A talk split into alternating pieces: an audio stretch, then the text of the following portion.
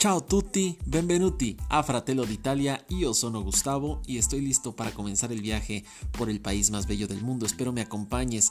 Hoy vamos a conocer de dónde proviene el nombre de Italia. Sí, también vamos a hacer un viaje a través de mi voz a Crotone, una ciudad al sur sureste de Italia y por donde está la suela de la bota, bueno, ahí se encuentra Crotone en la región de Calabria. Y a Calabria le vamos a dar eh, su importancia en este primer episodio porque platicaremos de la brusqueta a la calabrese. ¿Cómo se hace una brusqueta a la calabrese? Te lo cuento más adelante.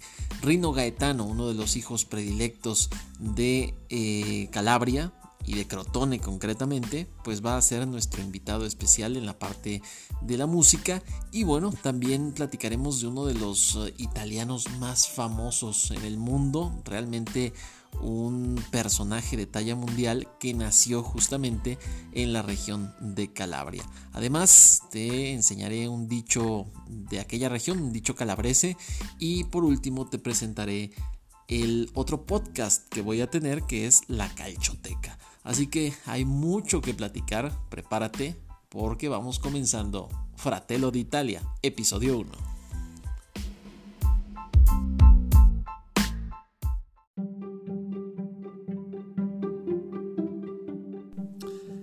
Bien, amici, vamos con la primera sección de este podcast que eh, se llama Idio la creó. Esta frase que proviene del himno de Italia directamente y en esta sección vamos a descubrir de dónde viene el nombre de Italia. Como la mayoría de los nombres de países o regiones con cierta antigüedad, encontrar un significado concreto e irrefutable es prácticamente imposible. El caso del nombre de Italia no es diferente. Sin embargo, existen algunas teorías que vamos a exponer a continuación. La primera de ellas y la más sencilla tiene que ver con Ítalo, el rey de los Sículos, uno de los tres pueblos que eh, habitaban Sicilia antes de la llegada de los colonizadores griegos. Eh, Sicilia es la isla que está ahí eh, frente a la bota como tal, la, isla que parece que, es el, el balón que está pateando. Y bueno, este pueblo llegó a la isla siciliana proveniente del sur de la península, región que dominó el rey Ítalo luego de que su pueblo fuera expulsado de las cercanías de Roma por los umbros y los sabinos, que son dos pueblos que tuvieron un dominio muy importante en la mayor parte de la, de la península. ¿no? Otra teoría, teoría tiene que ver directamente con el origen etimológico de la palabra, la cual está ligada al idioma osco, una lengua indoeuropea que se hablaba en la región centro-meridional de la península. La palabra osca que supuestamente daría origen al nombre de Italia es vitelliu, muy similar a, bitluf, que en la lengua umbria significaba ternero. El latín vitulus, vitulus y en el italiano actual vitello son palabras eh, parecidas entre ellas. Esto acompañado de que los ítalos tenían al becerro como su tótem. Al divinizar al animal se les llamó el pueblo de la tribu Itali. O bien, como su nombre totémico sería, es eh, Huitaloi, que significaría los hijos del toro. Una tercera teoría combina las dos anteriores. Por el lado mitológico cuenta que Heracles o Hércules para los romanos al atravesar Italia para regresar a Grecia con el rebaño del monstruo Gerión, pierde una cabeza de ganado que comienza a buscar frenéticamente. Habiendo aprendido que en la lengua indígena el animal se llama Bitulus, el héroe, en este caso eh, eh, Hércules, Heracles, decide llamar a esta región Outalia, eh, que más o menos tenía que ver con, con Bitulus. Sin duda existen puntos de coincidencia entre estas teorías. ¿Cuál te gusta más como origen del nombre Italia? Déjame saber tu opinión en los comentarios del podcast o bien en las redes sociales de Fratello d'Italia, que es arroba frate d'Italia en Instagram y Twitter, y también la fanpage que puedes visitar en Facebook, Fratello d'Italia. Ahí búscanos y déjame tus comentarios para saber cuál teoría te llena más o te llama más la atención de estas que hemos platicado sobre el origen del nombre de Italia.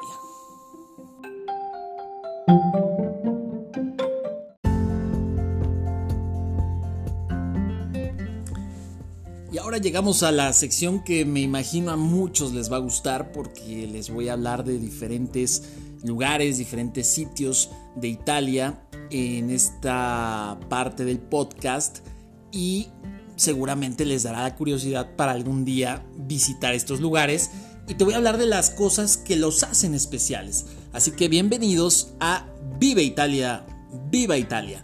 Y vamos a comenzar con Crotone y las 5 cosas que debes conocer ahí. La primera cosa, y no tiene que ver con un orden jerárquico de importancia ni mucho menos, pero la primera cosa que te voy a recomendar es el Castelo Carlo V o Carlo V.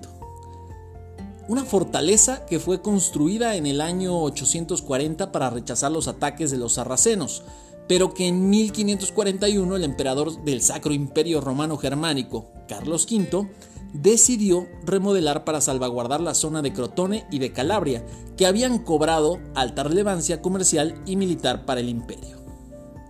La segunda cosa es Capo Colonna. Es un parque arqueológico ubicado a tan solo 20 minutos del centro de Crotone. En él se encuentran las ruinas del majestuoso templo de Hera Lachinia, la diosa griega del matrimonio Actualmente solo queda una de sus seis columnas de 8 metros en pie, sin embargo es suficiente para imaginar lo majestuoso que debió ser este sitio en la época de la colonia griega. Además, Capo Colonna cuenta con el santuario de la Madonna di Capo Colonna y la Torre di Nao, eh, que son dos edificios pues ya eh, ciertamente con una antigüedad importante eh, que bien vale la pena visitar. Todo esto frente a la bella costa calabrese. El tercer sitio es Lungomare, o lo que es, eh, digamos, el largo del, mar, ¿no? Son las áreas de playa de Crotone, las cuales son realmente espectaculares frente a una de las zonas costeras donde están colocados unos rompeolas. Se pueden observar espacios bastante agradables para bañarse en el mar Jónico. El cuarto sitio es el centro de Crotone, y ahí se incluye la Piazza Duomo. Las calles del centro de Crotone son verdaderamente pintorescas, llenas de color, pero también de nostalgia, con callejones que son dignos para fotografías del recuerdo. Aunque no dejamos de lado la Piazza Duomo, que es la plaza principal de la ciudad, donde se celebra la fiesta patronal. Y por último, el quinto lugar es la vía Mario Nicoleta, la avenida más importante de Crotone, anteriormente conocida como Corso Raffaele Lucente, por homenaje a un diputado y síndico del reino. Fue cambiada para honrar la memoria de Mario Nicoleta, un ferroviario comunista que fue brutalmente asesinado por la milicia de Crotone durante el periodo fascista. A Nicoleta se le considera un mártir de la clase trabajadora. Y un plus que te voy a dar, las iglesias. La Catedral de Santa María Asunta construida en el siglo IX, y las iglesias de Santa Chiara y de la Inmaculata, o de la Inmaculada, ¿no? Y Santa Clara y la Inmaculada, que son dos eh, iglesias también que puedes visitar y creo que te van a gustar muchísimo. Así que espero tus comentarios y puedes visitar fotografías de todos estos lugares en nuestras redes sociales, eh, por supuesto, de Fratello d'Italia.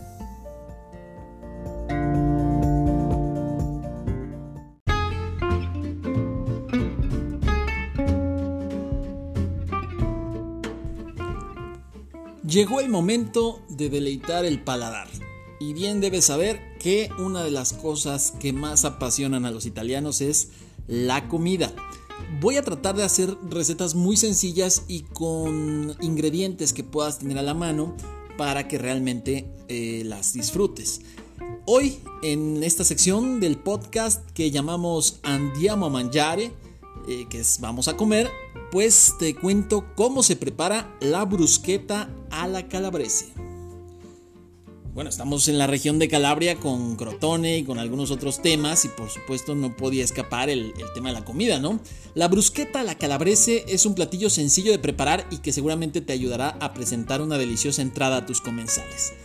La tradicional brusqueta italiana se hace con base en el tomate o jitomate, como lo conozcas, y aquí lo cambiaremos por el pimiento morrón. Vamos a conocer los ingredientes.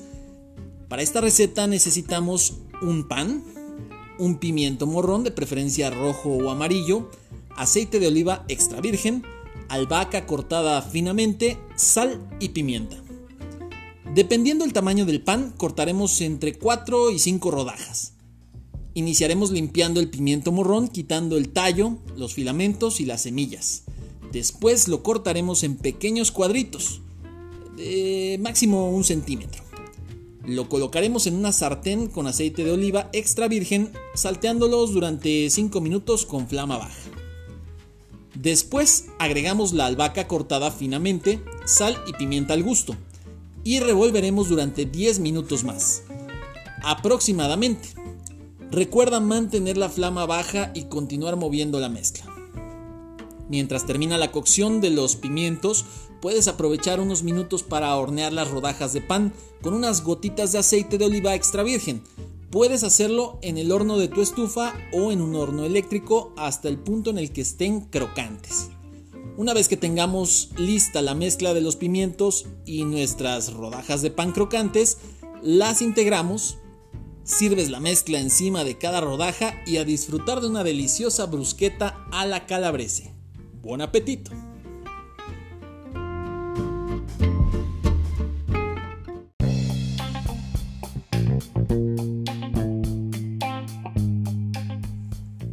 Y otra de las cosas que se disfruta muchísimo en Italia es la música.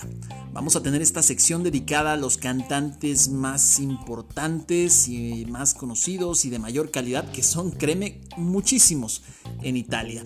Le llamaremos Lasciali Cantare, que es déjalos cantar. Y hoy vas a conocer a Rino Gaetano por cuestiones de derechos, pues hoy, obviamente no podemos poner la música de fondo ni mezclarla con el podcast, pero te dejaré eh, referencias en nuestras redes sociales para que conozcas más de Rino Gaetano y sus canciones.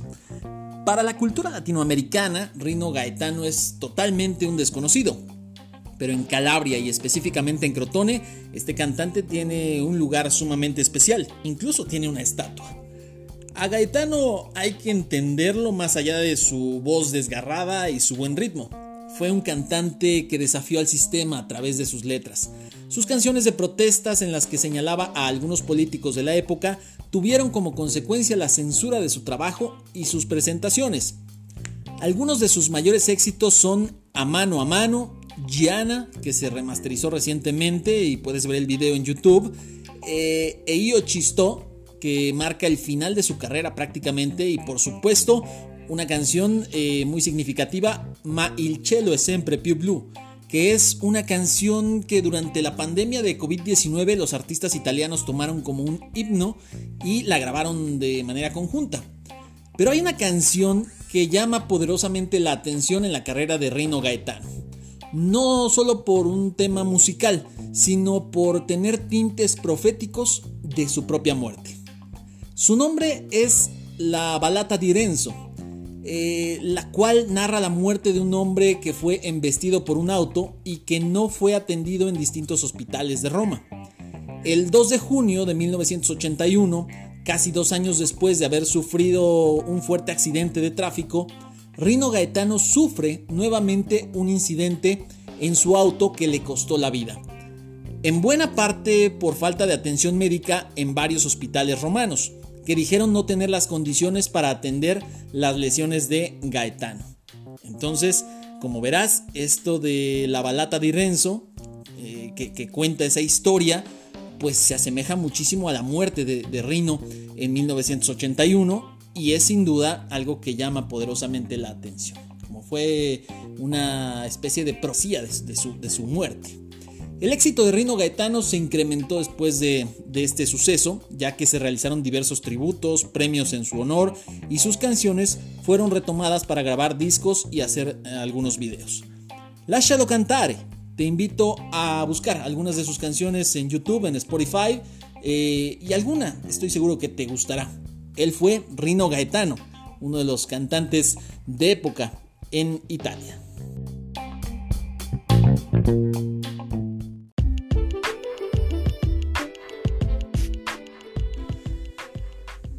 Ahora vamos con una sección en la cual destacaremos personajes importantes en la vida de Italia en diferentes rubros.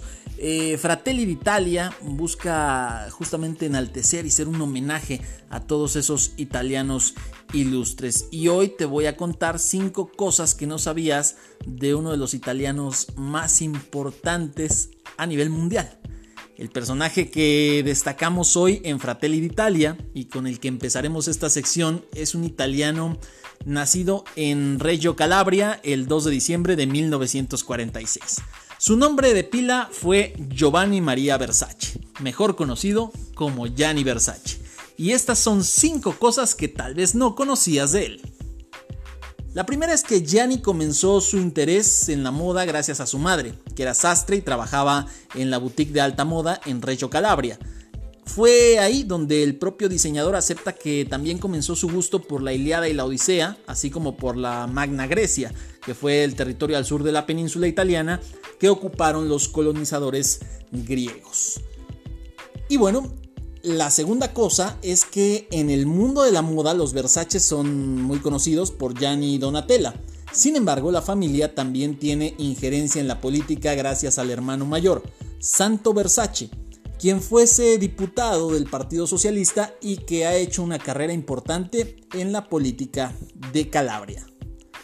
La tercera cosa que no conocías tal vez de Gianni Versace es que tuvo a bien ser condecorado en 1986 como Commendatore de la República Italiana por el presidente Francesco Cossiga es la condecoración más alta para una persona sin carrera militar y que ha hecho un aporte importante a la sociedad italiana a través de distintos campos.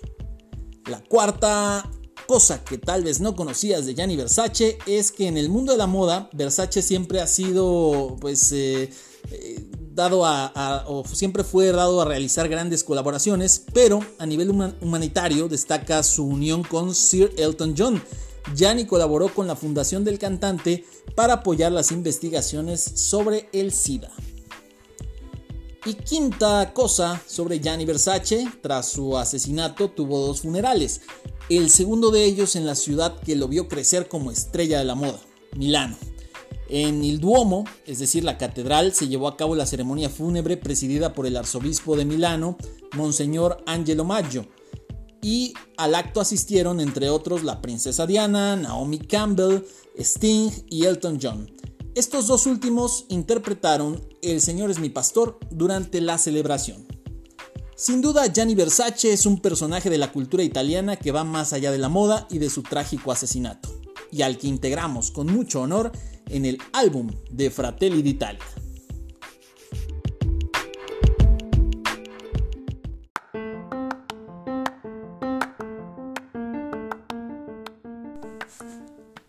Y ahora vamos con una parte del podcast en la cual te compartiré eh, algunos proverbios, dichos y formas de hablar en Italia.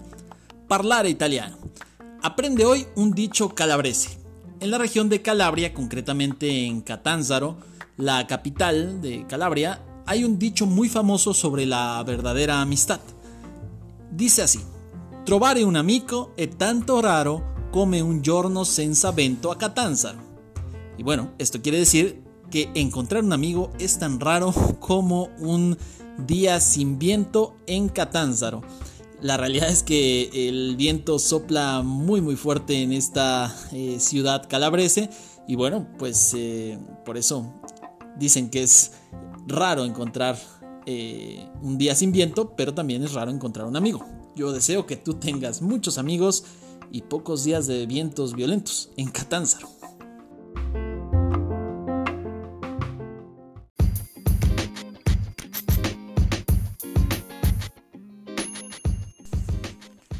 Para ir cerrando este primer episodio de Fratello d'Italia, eh, te quiero compartir que tendré otro podcast muy pronto, espero que muy pronto, eh, que se llamará La Calchoteca. ¿De qué se va a tratar la calchoteca? Bueno, pues muy pronto ahí estaré compartiendo eh, este proyecto en el cual hablaré exclusivamente de fútbol italiano. El calcio, como lo conocen los italianos, es una verdadera pasión en la península y en las islas que integran Italia. Desde la montaña hasta la costa hay un sinfín de anécdotas, jugadores, rivalidades, historias y noticias de fútbol italiano que estaremos compartiendo en la calchoteca, que también puedes seguir a través de las redes sociales en Instagram Twitter y Facebook. Ahí búscanos como La Calchoteca o Calchoteca nada más. Así lo buscas muy sencillo. Eh, de momento el eh, avatar, el icono del, grupo, del podcast como tal será la bandera italiana eh, como en un balón. Así que para que los busques por ahí en, en estas redes sociales y pues te integres también a la comunidad de la Calchoteca.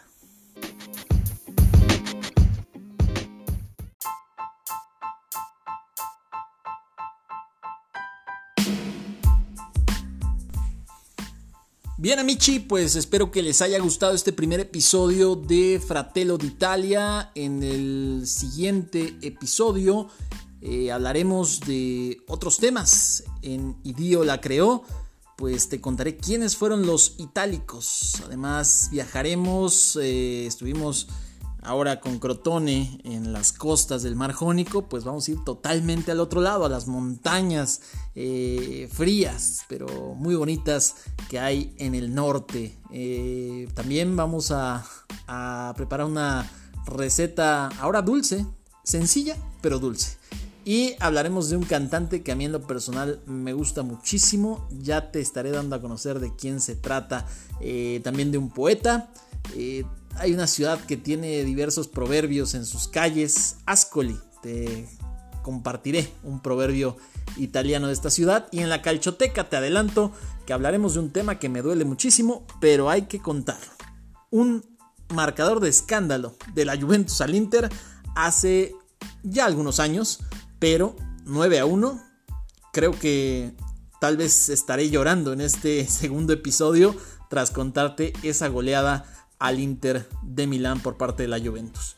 Te agradezco muchísimo que escuches este podcast y te invito a seguirnos en las redes sociales de Fratello d'Italia, que lo puedes eh, encontrar o ubicar en las diferentes redes sociales como son Instagram, Twitter y también Facebook.